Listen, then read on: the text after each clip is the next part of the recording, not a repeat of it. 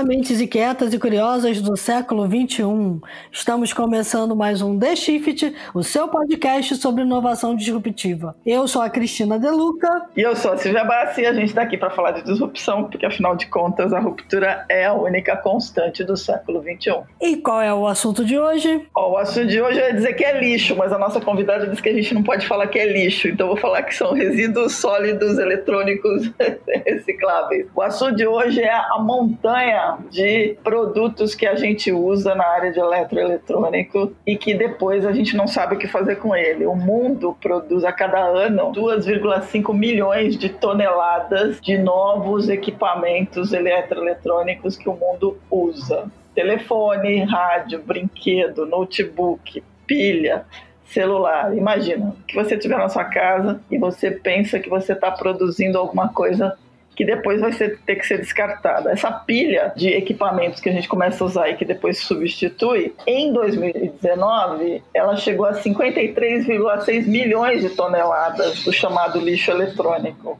que dá mais ou menos, se você, caro, caros ouvintes, fizerem a conta, dá 7,3 kg por pessoa e equivale em peso a 350 navios de cruzeiro lotados. A maior parte do lixo eletrônico vem da Ásia, são 24,9 milhões de toneladas, depois as Américas, 13,1 milhões de toneladas, e a Europa com 12 milhões de toneladas, e a África e a Oceania geraram 2,9 e 0,7 milhões de toneladas. Em 2030, se a coisa continuar desta forma, o volume total de potencial lixo eletrônico vai para 74,7 17 milhões de toneladas, que é o dobro da quantidade anual em apenas 16 anos. O que, que faz com isso tudo? Bom, a gente tem um, um processo de reciclagem, a gente tem países, tem política de reciclagem. A questão é que a política de reciclagem não está acompanhando o volume de crescimento. Então, os resíduos eletrônicos cresceram 21% em cinco anos e a reciclagem não cresceu na mesma velocidade. Hoje, a gente está falando aí que só cerca de 20% dos produtos são reciclados da forma correta, ou seja, do processo certificado, que é você não jogar o lixo eletrônico ou resíduo eletrônico na, nos depósitos normais, porque a gente está falando aí de, de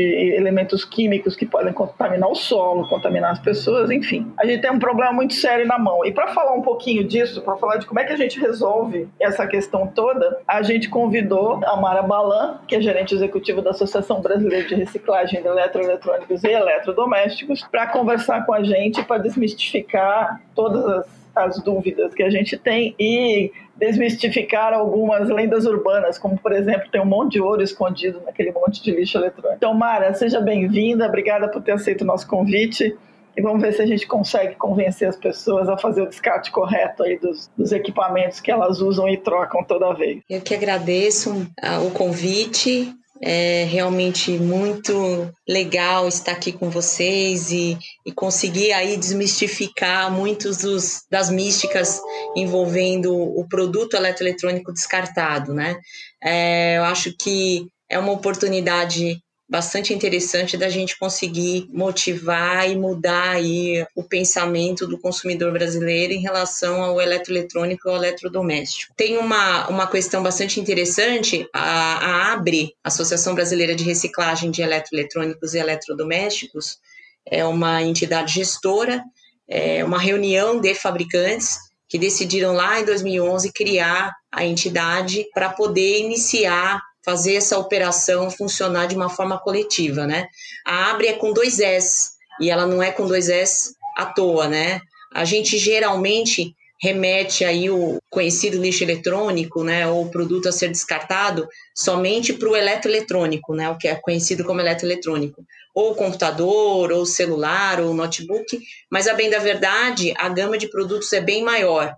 Né? Nós estamos falando aí de produtos que vão desde esse celular até o refrigerador, né? até, o, até a geladeira, mais conhecida como geladeira. Então, nós temos aí uma gama surpreendente de produtos. Eu falo surpreendente porque cada dia a gente descobre um produto novo dos nossos associados, né? Eles, que eles colocam no mercado. Então, assim, é, é, é surpreendente porque também muitos dos consumidores, as pessoas, né, não, não enxergam, por exemplo, o eletrodoméstico como um eletroeletrônico, né, a ser descartado. Então, a gente sempre reforça que a, a gama de produtos é muito grande, diferente de outros sistemas de logística reversa, é, nós temos aí a maior pluralidade de produtos mencionadas na obrigação legal de começar a iniciar esse processo de receber e tratar de forma devida, né? É dar a destinação final ambientalmente adequada desses produtos. Então, o desafio é grande. O celular, o notebook e o, e o computador, é, eles são os produtos assim mais lembrados, né, a priori, mas a gente não pode esquecer desses pequenos grandes gigantes, né? Eu falo pequenos grandes porque as pessoas esquecem, mas quando lembram é, de um refrigerador, de um fogão ou de uma máquina de lavar, é, é um problema muito maior é, para o descarte, né? Então esse é o também aí já adianta um pouco é o grande desafio que nós vamos enfrentar é, já estamos enfrentando de uma certa forma e vamos começar a, a, enfrentar aí de forma federal a partir do ano que vem. Interessante que você não citou a televisão, né? E a televisão durante muitos anos foi um grande problema, né? Televisão também. Na verdade, é assim, né? Acho que vale o esclarecimento. O setor de eletroeletrônicos e eletrodomésticos é dividido em quatro linhas né, de produto. Uhum. A renomada linha branca, né? Então todo mundo conhece como a linha branca. Linha branca são os produtos que ficam geralmente na cozinha ou ficam na área de serviço, né? Então, notadamente o, o refrigerador, o fogão, a coifa, a máquina de lavar, a máquina de secar, é, o ar-condicionado, entre outros produtos. Né? A gente tem um, uma linha que é remanescente dessa linha branca, que são os eletroportáteis, ou a gente colocou uma cor, porque ele era o único que não tinha cor, a gente chama ele de linha azul, que são uma composição diversa de produtos, desde a batedeira, liquidificador, processador de alimento, até é, mini fornos, vai até na parte de jardinagem, produtos para cuidados da beleza, como chapinha de cabelo, secadores e também ferramentas. Então, portáteis parece algo menor, mas é, é representativo em matéria de produtos é, colocados em mercado, mas não só a gama de diferentes produtos, né? Então a gente fala de um ferro de passar e de uma lavadora de alta pressão.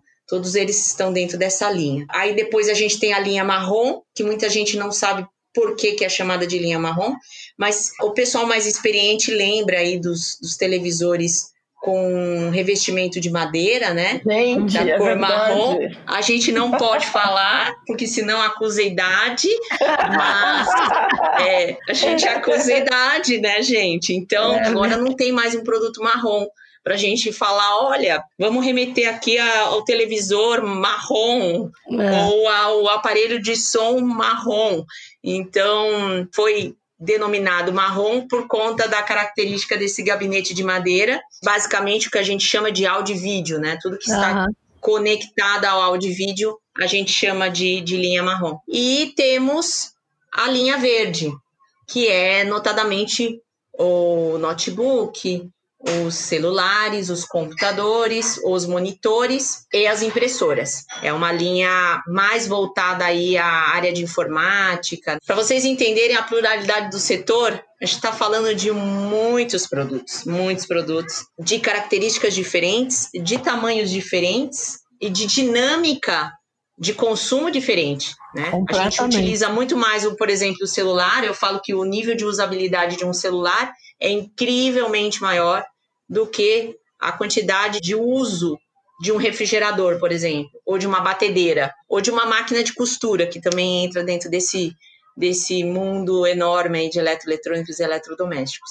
Então, a Abre é uma entidade bastante plural, né? Nós estamos associados de todas essas linhas.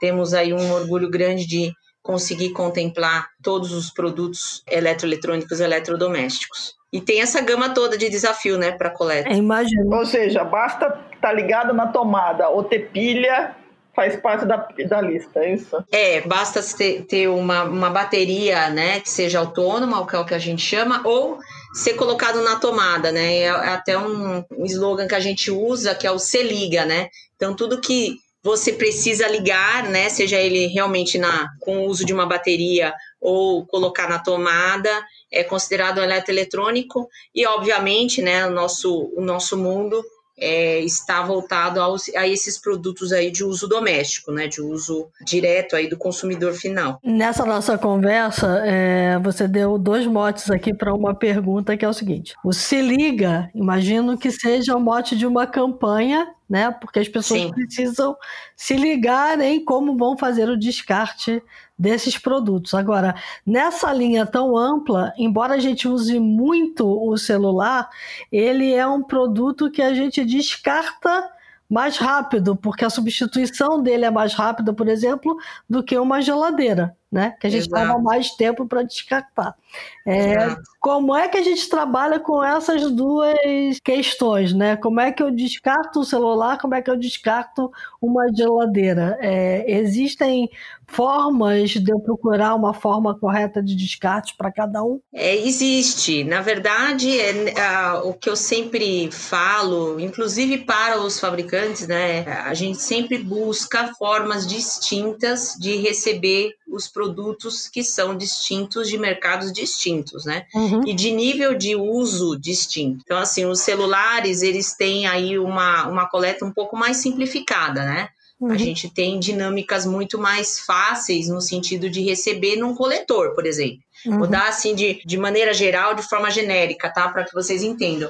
Quando a gente fala de produtos de pequeno porte, seja ele esse celular, o notebook, o computador, é, ou até um, um, um, produto, por exemplo, um mixer, ele, ele é um produto que cabe num coletor, né? De uma forma muito tranquila. Então, a gente tem essas maneiras, em termos parceiros, nos quais a gente consegue coletar esses produtos pequenos. Mas quando a gente fala de um produto de médio porte ou até de grande porte, sejam eles de médio porte, uma lavadora de alta pressão, micro-ondas, né? Que os micro-ondas têm tamanhos variados, os fornos, uhum. né? Os mini fornos ou fornos de bancada, ou até mesmo a televisões de até 42 polegadas, são televisores de médio porte, a gente ainda consegue também receber em alguns coletores, mas a gente começa aí entrar numa seara de, de recebimento de outras, de outras fontes, de outras formas. E aí a gente chega no grande porte. O grande porte não cabe no coletor, definitivamente, né? Uhum. Ele, ele tem uma dinâmica diferente. Então, a gente também tem desenvolvido processos e formas diferentes de fazer essa, essas diferentes coletas de produtos que têm essas características, é o que vocês comentaram, né? O celular eu uso muito mais, eu tenho um apreço, o consumidor brasileiro gosta do celular, né? Ele utiliza o aparelho celular a quase a cada minuto, né? Tem pessoas que são realmente utilizam até mais do que é, a cada minuto. E o refrigerador, na verdade, ele é útil, é extremamente útil, né? Para a vida, né? Para a saúde humana. E ele é um produto enorme, né? Ah, são características distintas, mas que estão todos dentro de uma mesma dinâmica, de uma mesma política.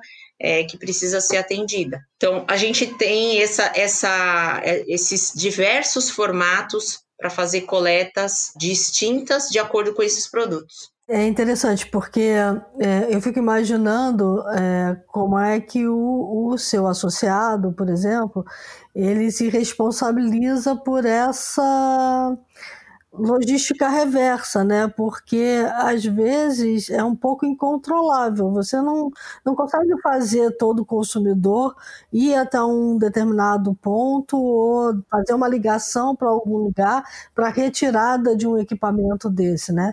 Geralmente ele dá para alguém ou ele repassa né? repassa né? é, é isso mesmo eu falo sempre a gente tem diversas características a gente tem uma questão de retenção de produto muito grande ainda no Brasil a retenção a gente diz assim o consumidor ele guarda o produto porque ele acha que em um determinado momento ele vai ter que usar esse produto, mesmo ele tendo comprado outro produto. Então, ah, eu, eu comprei um refrigerador é, novo, mas eu vou colocar esse refrigerador lá na, num quarto, ou eu vou levar para casa da praia.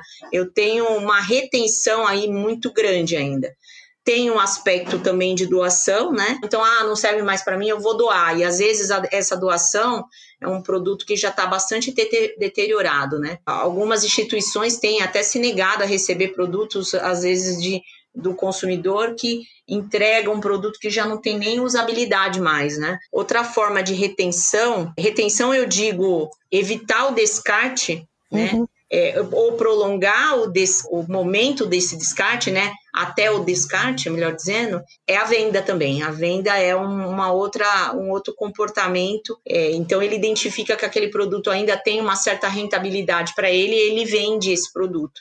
E tem o, o produto também ah, que acaba sendo abandonado em assistências técnicas, né? É, o produto abandonado em assistência técnica é um comportamento bastante peculiar nosso, né? Então, ah, vou lá, faço faço uma avaliação e esqueço o produto lá. Todos esses comportamentos do brasileiro em relação ao produto eletroeletrônico, além da retenção, né? Eu brinco também que tem um, um, um processo de retenção por amor, né? Alguns produtos o consumidor ele retém por um sentimento ou por uma ressonância de lembrança de infância ou porque aquele produto foi de alguém. Isso acontece bastante, por exemplo, com máquinas de costura. Por ser um produto, às vezes, vintage, ou por ser um produto que tem ainda uma função, mas que tem aí um aspecto emocional. Eu brinco que é amorzinho, né? Batedeira, batedeira também sofre isso, né? A gente tem esse comportamento de apego, né? Ai, tá ali e tal, mas eu gosto tanto dela. Quantas vezes você usou a batedeira? Duas vezes, né? É, quantas vezes você usou essa máquina de costura? Não, ela está aqui como decoração, né? Ah, foi da minha avó. Então, assim, tem esse aspecto e essas outras características comportamentais do consumidor que, de uma certa forma, protelam o descarte protelam a, a, a, questão do descarte. E é, ó, claramente, o, os fabricantes, né, que são os associados, os fabricantes importadores, eles olham esse comportamento de uma certa forma com uma certa ansiedade, né? É, não necessariamente essa retenção causa a compra de um novo produto, e não necessariamente essa retenção, obviamente, retarda o processo do, da implementação do sistema, né? Então, a gente olha para esse comportamento e a gente sabe que ah, nós vamos acabar recolhendo muitas vezes um produto de 30, 40, até 50 anos, foi muitas vezes repassado, foi muitas vezes utilizado, e, e no momento do descarte, ele impossibilita aí a recuperação desse material, muitas vezes, a gente teve experiência já de recolher, por exemplo, um fogão, num programa que a gente fez, uma parceria que nós fizemos em 2016 com a Jaica. Era um projeto que nós fizemos aí na região da Lapa, aqui em São Paulo, uh, chamava Descarte On. E aí a gente fez uma experimentação de, de, de coleta de grande porte, de produtos grandes, e aí veio um fogão. E aí me ligaram nosso parceiro me ligou e falou assim: Olha, Mara, acho que é um fogão. Acho que é um fogão. Falei, tá bom, então vamos lá, vamos, vamos, vamos ver se é um fogão. Então era uma massa de ferro enferrujada. E aí foi foi abrindo, né, com todo os requintes de segurança. Aí descobriram realmente, constatamos que era um fogão, mas isso estava na casa do consumidor, olha. Estava na casa do consumidor retido lá ali e o fogão estava enferrujando, sim, enferrujando, enferrujando, enferrujando. A gente não conseguia nem identificar. Então, essa é uma experiência que nos traz aí também um, uma certa preocupação em conseguir trazer esses produtos do consumidor, conscientizar o consumidor. Então, essa nossa conversa é, bastante perspicaz nesse sentido, né, de trazer essa, essa consciência para o consumidor conseguir descartar de forma correta, né, no momento correto, claro, para colaborar aí com esse processo de reciclagem, né, dar uma destinação nobre, pelo menos tentar dar uma destinação nobre num momento mais propício do que evitar esse descarte e, e aí no momento do descarte a gente não consegue recuperar quase nada desse material, né? Que foi essa condição desse fogão aí que parecia uma, uma, uma grande massa de, de ferro enferrujado, né? É, até porque a gente está entrando num mundo agora onde a economia circular está sendo é, bastante valorizada outra vez, né? E, e, a reciclagem é só um dos R's dela, né? Tem a reutilização e a recuperação. E se o, se o objeto, né, se o eletroeletrônico demora muito tempo para ser descartado, essa reutilização acho que fica bastante prejudicada. Né? Exatamente. Essa recuperação desses materiais no processo é, até de tratamento, dentro das, das, dos nossos parceiros que fazem um processo de manufatura reversa, que é desmontar esse produto e recuperar este material, fica bastante prejudicado, né? Então, esse é um comportamento que difere, de novo, né? É, de acordo com o produto, o nível de usabilidade, o nível de retenção, tem alguns materiais, alguns produtos que você consegue com um ciclo de vida menor, né, mais curto, pelo descarte, você consegue recuperar e até numa tentativa reintroduzir na própria cadeia da indústria, mas quando a gente fala de um produto de 20, 30 anos de uso, nesse nível de descarte, a possibilidade de você recuperar essas peças e conseguir reintroduzir a indústria, para que a indústria possa fazer com esse material novos produtos, né, o que é conhecido como economia circular, fica bastante prejudicada por conta desse comportamento. A gente acredita e a gente deseja que com a implementação é, maciça do sistema de logística reversa aí pela AB, a gente consiga aí captar produtos em que a gente consiga fazer a, o processamento de, delas através dos nossos parceiros e consiga reintroduzir esses materiais de forma segura dentro de um processo produtivo, virando um novo produto, né? A economia circular, de fato, é isso. É a gente conseguir fechar um ciclo e retornar com esse material recuperado dentro da própria indústria para produzir novos produtos, né? É, de uma maneira mais nobre e não utilizar esses materiais em outras cadeias. Hoje é a nossa realidade, né? Boa parte do material recuperado acaba indo para outras cadeias por conta desse nível de degradabilidade desses materiais e também pela questão de substâncias químicas, que vocês já tinham mencionado. Então, o, o controle de substâncias químicas hoje é bastante apurado dentro da indústria. Então, muitas vezes, esse produto, como ele foi colocado no passado, ele não tinha os rigores que hoje existe dentro da indústria, ou a evolução da própria indústria nos controles de substâncias químicas, ao ponto de você conseguir reintroduzir dentro da, da própria cadeia produtiva, né? Estou falando todo essa, esse linguajar mais rebuscado, mas a bem da verdade, economia circular é quando eu consigo recuperar esse material, um processo de reciclagem e consigo reintroduzir esses materiais dessa recuperação desses, desses na elementos mesma cadeia. Uhum. na mesma cadeia, na cadeia produtiva do produto eletroeletrônico eletrodoméstico. Né? Esse é o nosso mundo ideal. Eu sempre falo isso. A gente ainda tem uma, uma certa calma e uma certa necessidade de esclarecimento para que a gente não divulgue algo que não acontece muitas vezes na prática. A gente precisa realmente instalar um sistema, primeiro precisa realizar um sistema de logística reversa amplamente difundido no país, para que a gente consiga ter volume de material suficiente e para que a gente possa trabalhar esses materiais e entregar aí para a indústria, reintroduzir dentro do, dos novos produtos. É, esse é o nosso nosso sonho. Mas aí a gente tem também uma caminhada, né? O conceito de economia circular é muito bacana, mas é o nosso ideal próximo aí quando a gente consegue fazer o passo antes que é a implementação de um sistema de logística reversa. Legal, Mara. Tem um ditado que fala que do boi a gente só não aproveita o berro, né? Agora, agora até dá para aproveitar porque grava e usa para alguma coisa.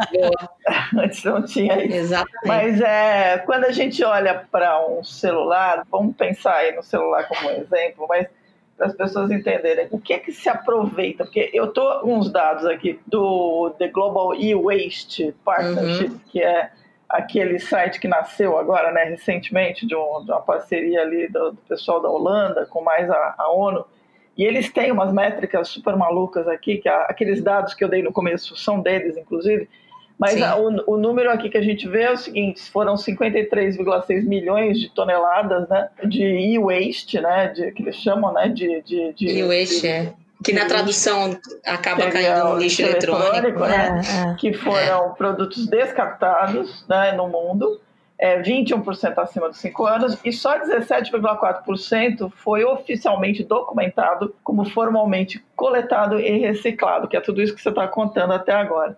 Sim. E aí eles mencionam o seguinte, então a minha, eu tenho, tenho, na verdade duas perguntas. Uma é porque você falou que é lenda urbana esse negócio do, do ouro, mas é, o que eles mencionam aqui é que é, a gente tem nesses, nesse lixo eletrônico, a gente tem ferro, a gente tem cobre, tem ouro e alguns outros materiais recuperáveis de alto valor, que segundo eles, conservadoramente, valeriam alguma coisa em torno de 57 bilhões de dólares, que é uma soma absurda se todo o lixo fosse realmente né, se reciclado, é. fosse reciclado. Exato. É, e aí o que eles dizem é isso aí a maioria foi jogado fora ou queimado ou transformado em é, massa de ferro retorcido e enferrujado, como você contou da história do fogão. Então a pergunta é: é verdade que existe essa mineração e como é que ela é importante?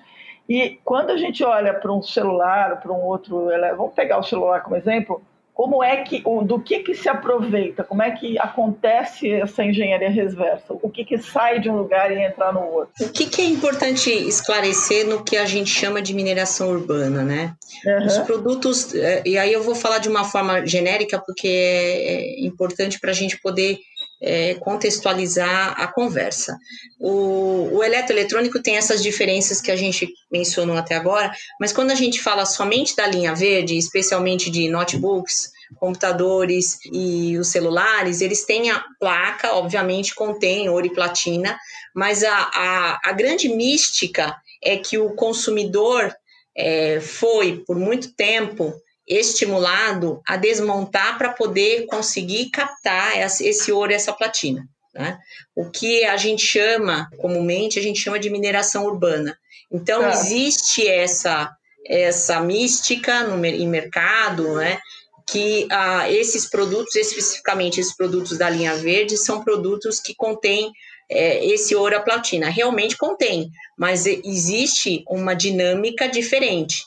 O que a gente evita e o que a gente quer evitar é que o consumidor faça o desmonte do produto para tentar recuperar esses, esses materiais. Por uhum. quê? Porque esses materiais, eles são, eles fazem parte, sim, é, é uma verdade, eles fazem parte dos produtos, de parte desses produtos, né? Não é da totalidade dos eletroeletrônicos, como a gente já mencionou, é, mas eles devem ser feitos de forma correta. Então a gente fala de mística justamente para não estimular um consumidor a desmontar um produto, tentar recuperar ali miligramas de um material que na verdade deve ser feito por uma indústria de, de, de desmontagem que faça esse processo de forma correta, uhum. né? que faça esse processo de forma escalonada. Quando a gente fala de escalonamento, sim, existem materiais nobres mas quando a gente fala de algo pontual, de um material só, de um produto só,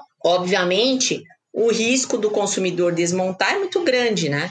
Então a tá. gente não estimula a, por isso a mística de que o consumidor vai achar gramas e gramas de ouro e platina dentro desses materiais. Por é. quê? Porque são materiais é, bastante específicos, estão dentro desses produtos, porém com certa restrição e trabalho profissional para poder fazer essa retirada. Vamos botar assim em, em perspectiva, né? É, uma vez eu li que precisaria de 6 mil aparelhos para você tirar 340 gramas de ouro. É muita pois é. coisa, gente. Pois é. Não então, vai ter assim, acesso aos 6 mil aparelhos. Você precisa ter escala. É, é tudo uma questão de escala. E uma questão também de segurança nesse processo, né? E senão o consumidor vai achar que ele vai encontrar é, gramas de ouro e de platina dentro de, desses materiais, vai começar ou vai continuar querendo desmontar esses produtos. E, e não é mais uma realidade. As tecnologias que estão sendo desenvolvidas, os produtos cada vez mais estão dinamizando ou melhorando a utilização de materiais que são mais nobres, né? Melhorando é. no sentido de é, redução mesmo, né? E melhoria na tecnologia. Então, existe essa, essa mística, mas os dados realmente trazem essa possibilidade de recuperação desses materiais, novamente, né? Em escala e de forma segura. Mas, em comparação ao que se pode obter de receita com esses materiais e a, a questão do custo desse processamento, desse recolhimento, do processo de logística para trazer esses produtos para uma manufatura reversa, os custos são infimamente maiores do que a receita obtida na recuperação desses materiais. Então, uhum. Então, é bastante descompensado. A gente sabe que existe, mas a bem da verdade, a gente entende isso como, obviamente, como um custo, porque nós estamos falando de transporte, especial o transporte, né? Então, trazer os produtos, movimentar esses materiais recebidos pelo consumidor, traz aí um, um custeio muito maior do que obviamente, uma rentabilidade na recuperação desses materiais. Tá? Agora, aquela a pergunta sobre um smartphone, por exemplo, quanto dele volta como um novo smartphone? Quanto dele ressuscita? Quando você ah, faz um processo de reciclagem? Então, de, depende de uma série de fatores. A gente nunca pode firmar que é, sei lá, 90% de, de reciclabilidade, 90 e poucos, 80%, porque depende de uma, de, da característica desse, desse celular, depende do, do modelo que ele é, depende a, ah, da manufatura reversa, o quanto ela consegue recuperar. Uhum. A gente olha os índices sempre da, de fora do país, né? Esses índices globais, eles são literalmente índices globais, né? Tá. E muitas vezes não reflete a, a nossa realidade.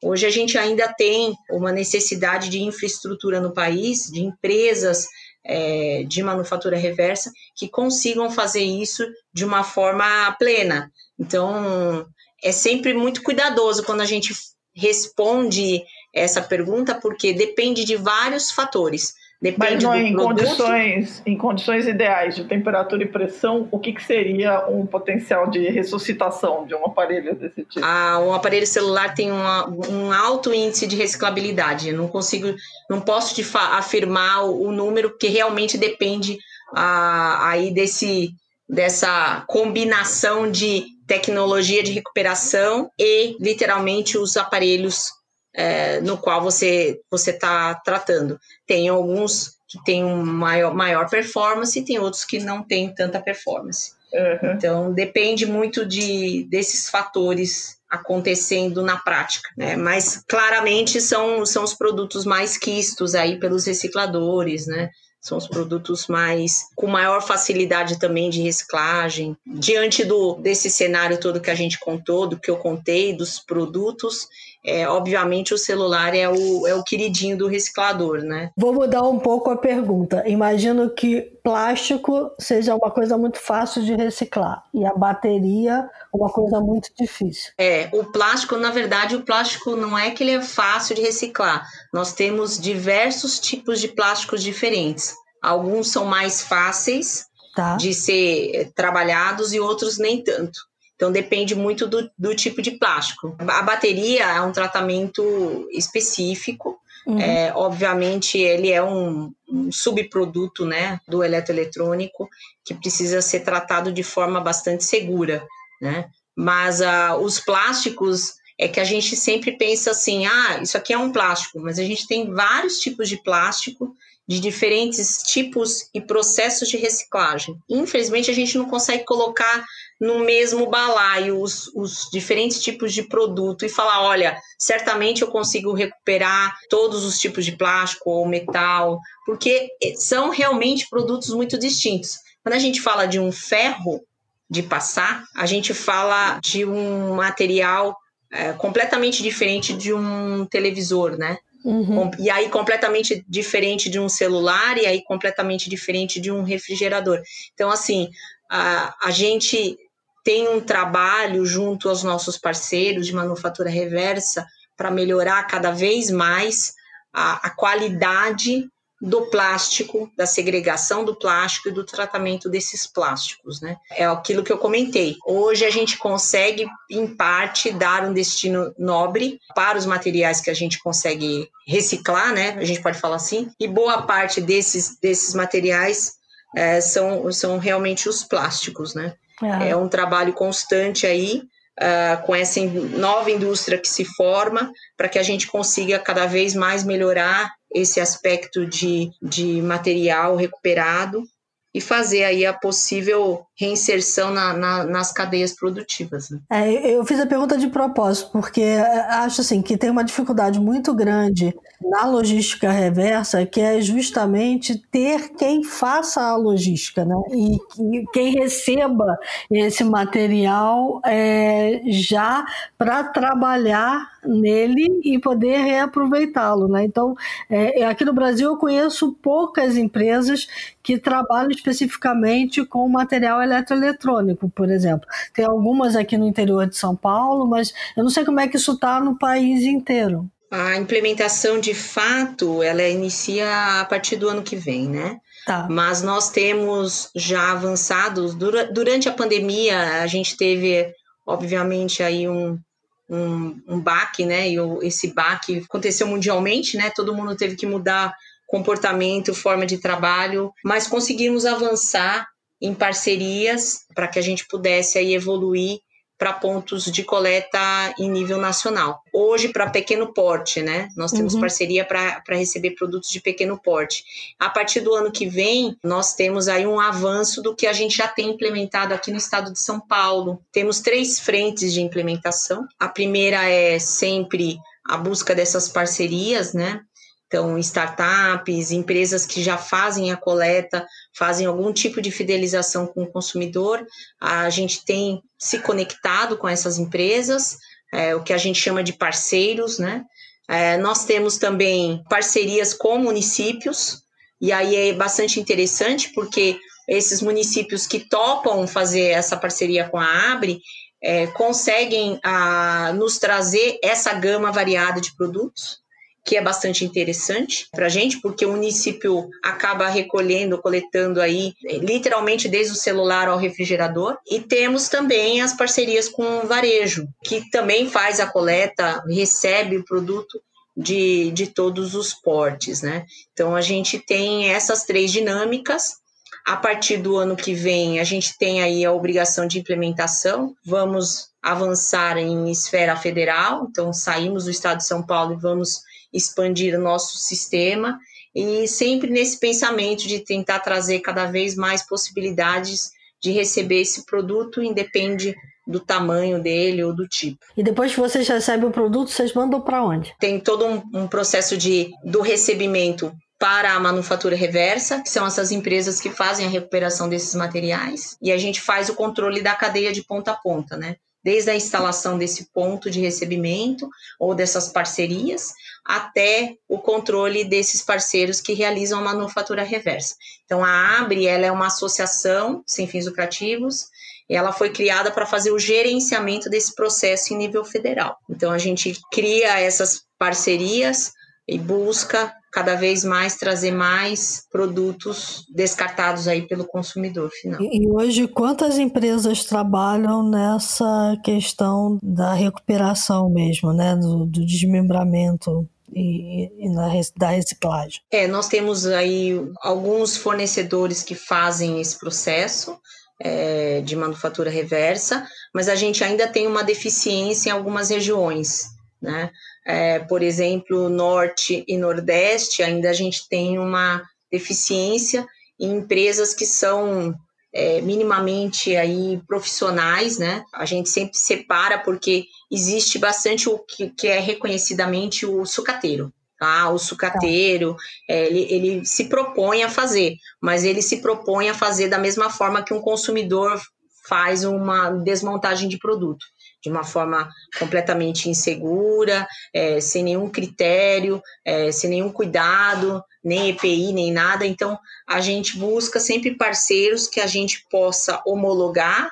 É um olhar que a indústria tem, uma preocupação que a indústria tem desses parceiros é, cumprirem minimamente com critérios tanto de, de segurança de segurança do trabalho, como também as suas unidades terem aí os seus processos homologados. Então, é, um, é, algo um pouquinho mais elevado. E a gente tem essa, infelizmente, ainda a gente tem essa ausência de empresas profissionais, né, ou profissionalizadas nessas regiões norte e nordeste. Então, geralmente elas estão localizadas aqui no sul sudeste, mas o atendimento é nível federal. Então, o desafio também é trazer cada vez mais tecnologia ou estimular que essa indústria venha realmente para o Brasil, para que a gente possa é, desenvolver cada vez mais, melhorar cada vez mais esses materiais também, para que a gente consiga fazer economia, economia circular de fato, né? O tamanho do nosso país é um desafio, né? Porque, assim, você olha para o norte, a gente tem lá um polo que é fabricante de eletroeletrônico, né?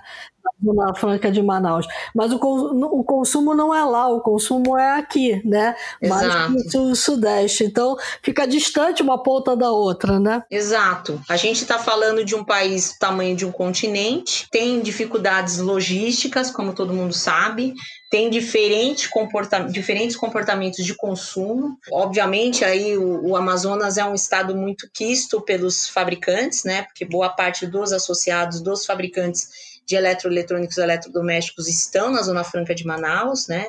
É, fazem parte do, do polo industrial é, e, ao mesmo tempo, a gente tem dinâmicas diferentes. Então, a gente tem o polo industrial de Manaus no, no Amazonas, no estado do Amazonas, mas a gente tem uma dificuldade de captação, por exemplo, de fornecedores lá, por conta dessa sua afirmação que é verídica.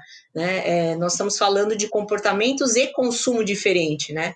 Concentração uhum. de consumo, obviamente, está no sul e sudeste. Né? Isso acompanha uma série de índices, né? Então a gente vai falar, ah, concentração de PIB está aqui em São Paulo, então o consumo está aqui em São Paulo. Mas uh, o desafio é esse: o desafio é atingir essas regiões é, e tentar reduzir essa, essa pegada ambiental, né? É, reduzir esses custos que são custos logísticos consideráveis, né? Então a gente quer que esses parceiros uh, ou que novos parceiros vão para essas regiões, estejam estimulados a irem para essas regiões, para que a gente possa reduzir, não ter que trazer um produto é, de grande porte, por exemplo, da região Nordeste ou da região Norte para São Paulo, né? Não faz muito sentido, mas hoje é a configuração que nós temos, dado aí o que está implementado, o que está estabelecido no país. É um desafio. Ou seja, tem algumas coisas a serem feitas, mas uma delas que é importante, que parte do consumidor é não sai por aí guardando as coisas que você sabe que você não vai usar mais, porque senão vai virar lixo, não vai resolver o problema. É, por aí. Pois é, pois é. Não tenha apego pela batedeira, a batedeira é. precisa morrer, é isso. Precisa dar, dar à luz a novas batedeirinhas. Eu sabia, todo mundo tem apego a um produto eletroeletrônico. Todo Eu sabia mundo, né? disso. Né? Todo é. mundo tem, todo mundo tem um apego. Mas a, agora eu entendo que o tema ambiental está tão em voga, as pessoas estão é, olhando para essa questão de uma forma muito mais crítica. É, o consumidor está olhando esse comportamento não só em relação aos produtos, mas também ao, ao, ao produto que ele quer adquirir, né? Então a gente uhum. sempre menciona prestigiar as marcas dos fabricantes que financiam esse processo, né, que realizam esse processo, porque são são eles que colocam realmente o produto no mercado, mas ao mesmo tempo acabam criando e mantendo a Abre aí para realizar esse processo em esfera federal, né, dentro em breve. É olhar para esses fabricantes com um certo carinho e, e prestígio, porque é, eles também estão dentro desse processo, estão em conformidade aí com esse sistema e acabam, é, são os nossos associados, né? São aqueles que, que acabam aí realizando a operação, né? Abre, Abre é só o instrumento para realizar essa operação, mas eles são os que realizam essa operação de fato nessa implementação de desafio aí a partir do ano que vem. Bacana, só, só para a gente terminar aqui, a Silvia mencionou o que o consumidor pode fazer, e eu queria mencionar que, de fato, a gente está vendo aí o surgimento de um novo campo uh, econômico, né? Então, assim, ter empresas que trabalhem com a reciclagem desse material será cada vez mais necessário para a gente e para o mundo como um todo. Então, é um negócio que as pessoas têm que olhar com certo carinho, né? É, e, e, e, a possibilidade de abraçá-lo, né? Assim, quanto mais empresas estiverem fazendo isso, homologadas por vocês, melhor, né? Pois é, todo mundo vai ganhar, o consumidor vai ganhar, a sociedade vai ganhar como um todo as pessoas vão ganhar, mesmo não sendo consumidores diretos. Todo mundo ganha nessa cadeia, porque é algo que, que, que se cria e se perpetua para que todo mundo possa aí cumprir com a sua parte, né? Quem começa essa cadeia é o consumidor, é o consumidor consciente, né? Uhum. A gente, por mais que a gente tenha esses hábitos que a gente mencionou ao longo da conversa, quem inicia, né? Quem é a parte que starta, que inicia o processo é o consumidor. E só com a consciência desse consumidor que a gente vai conseguir implementar um sistema que é um desafio, né? Implementar um sistema de logística reversa aí para o pós-consumo, para os consumidores poderem aí destinar e a gente conseguir destinar esses produtos de forma ambientalmente correta. Então, mentes inquietas, temos um problema e toda vez que nós temos um problema, temos uma oportunidade de disrupção. Então, atos a bola, porque a gente precisa, né? E vai então, precisar cada vez mais. Verdade. ou, ou seja, disruptem aquela batedeira, pelo amor de Deus. Disruptem. É isso aí. Desapegue. Desapega, essa é uma boa. Essa é uma... Desapega da geladeira, já sei. Desapega. Já fiz a lista aqui na, mentalmente. Legal. Legal. Muito feliz. Mara, Muito super bom. bacana. Obrigada pela, pela, pela explicação. Temos um programa bacana, reciclável. É, e aí agora vamos passar para os insights. Vamos lá?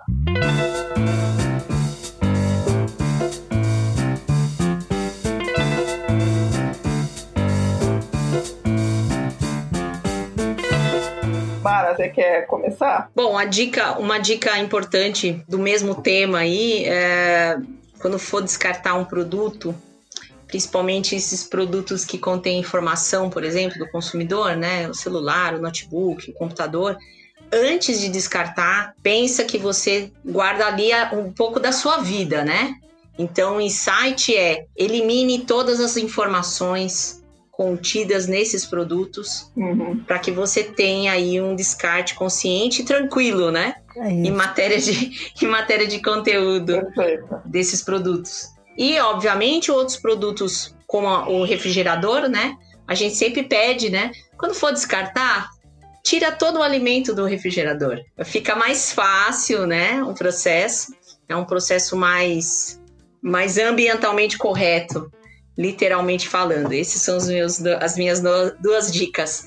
Tomem cuidado e façam esse trabalho boa prévio, dica. né? Super boa dica. Quer dizer, limpe os dados e limpe o refrigerador. Então, é, é, que não é tão legal assim quando a gente recebe um refrigerador com alimento. Vocês é, imaginam imagino, como imagino. o produto fica. Caramba, é. imagino. É, pois é, é. A gente não pensa nessas coisas, né? Mas elas existem. É. Exato. Muito bom. Olha, a minha dica de hoje é assim, é, na verdade é o site. Esse site que eu mencionei, que é da, da, da Global E-Waste, ele é bacana porque ele tem estatísticas de todos os países e lá você consegue é, enxergar o tamanho do problema. Né? Ele tem ele tem uma planilha, um mapa para cada país, para cada região do planeta. E ali acho que, é, acho que é um bom caminho. Óbvio que a outra dica é o site da Abre, né? Que lá vocês vão conseguir encontrar algumas coisas. Então, acho que, acho que a melhor dica que a gente podia dar é, nessa edição agora é informação, né? Onde você se informa para você poder formar o seu, o seu perfil reciclador. O seu, estamos entrando na, na economia circular, ela é uma das, das coisas mais importantes, né?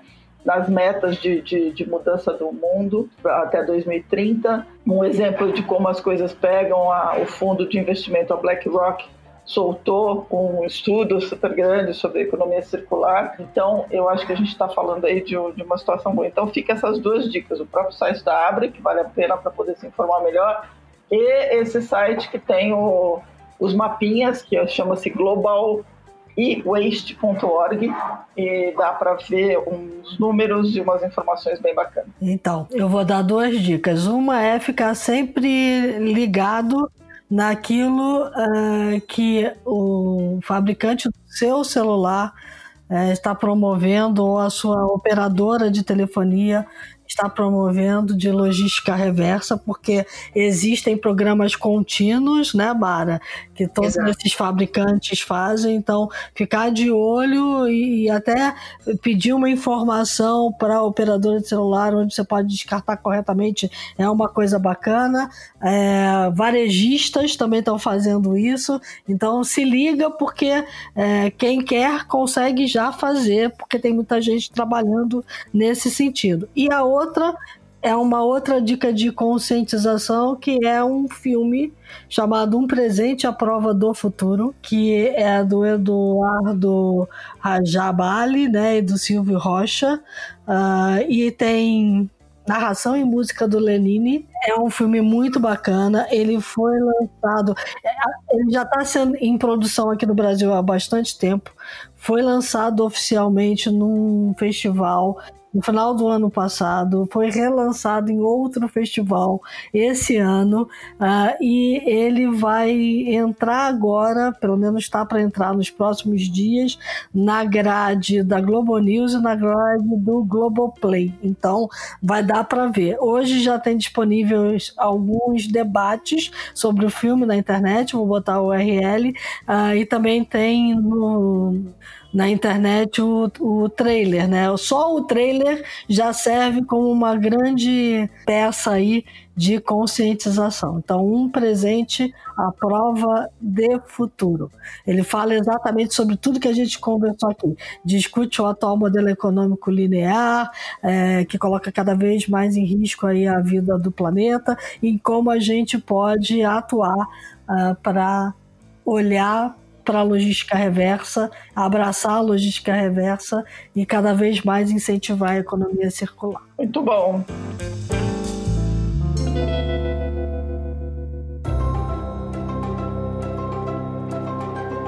Então temos um programa circular, inclusive. Temos. Mara, de novo, obrigada pela tua presença, foi muito bacana. Acho que acho que tem sites muito legais aí, dicas muito boas. Eu já sei que eu vou me desfazer da batedeira que está guardada lá no armário faz um século. eu estou implicando com a minha batedeira nesse momento. É... Conte com os pontos da Abre. Opa, pode deixar, já vou checar. Então, a todo mundo que ouviu a gente, muito obrigado pela audiência. Dicas, sugestões, críticas, elogios, theshift.b9.com.br. Lembrando que além de precisar reciclar, estamos precisa se proteger, ainda estamos no meio da pandemia. Máscara, se protejam, distanciamento social é necessário, é importante. Cuidem dos seus, se cuidem e até a próxima. E lembre-se que enquanto a gente estava conversando aqui, o mundo mudou bastante lá fora. É isso aí. Até a próxima, gente.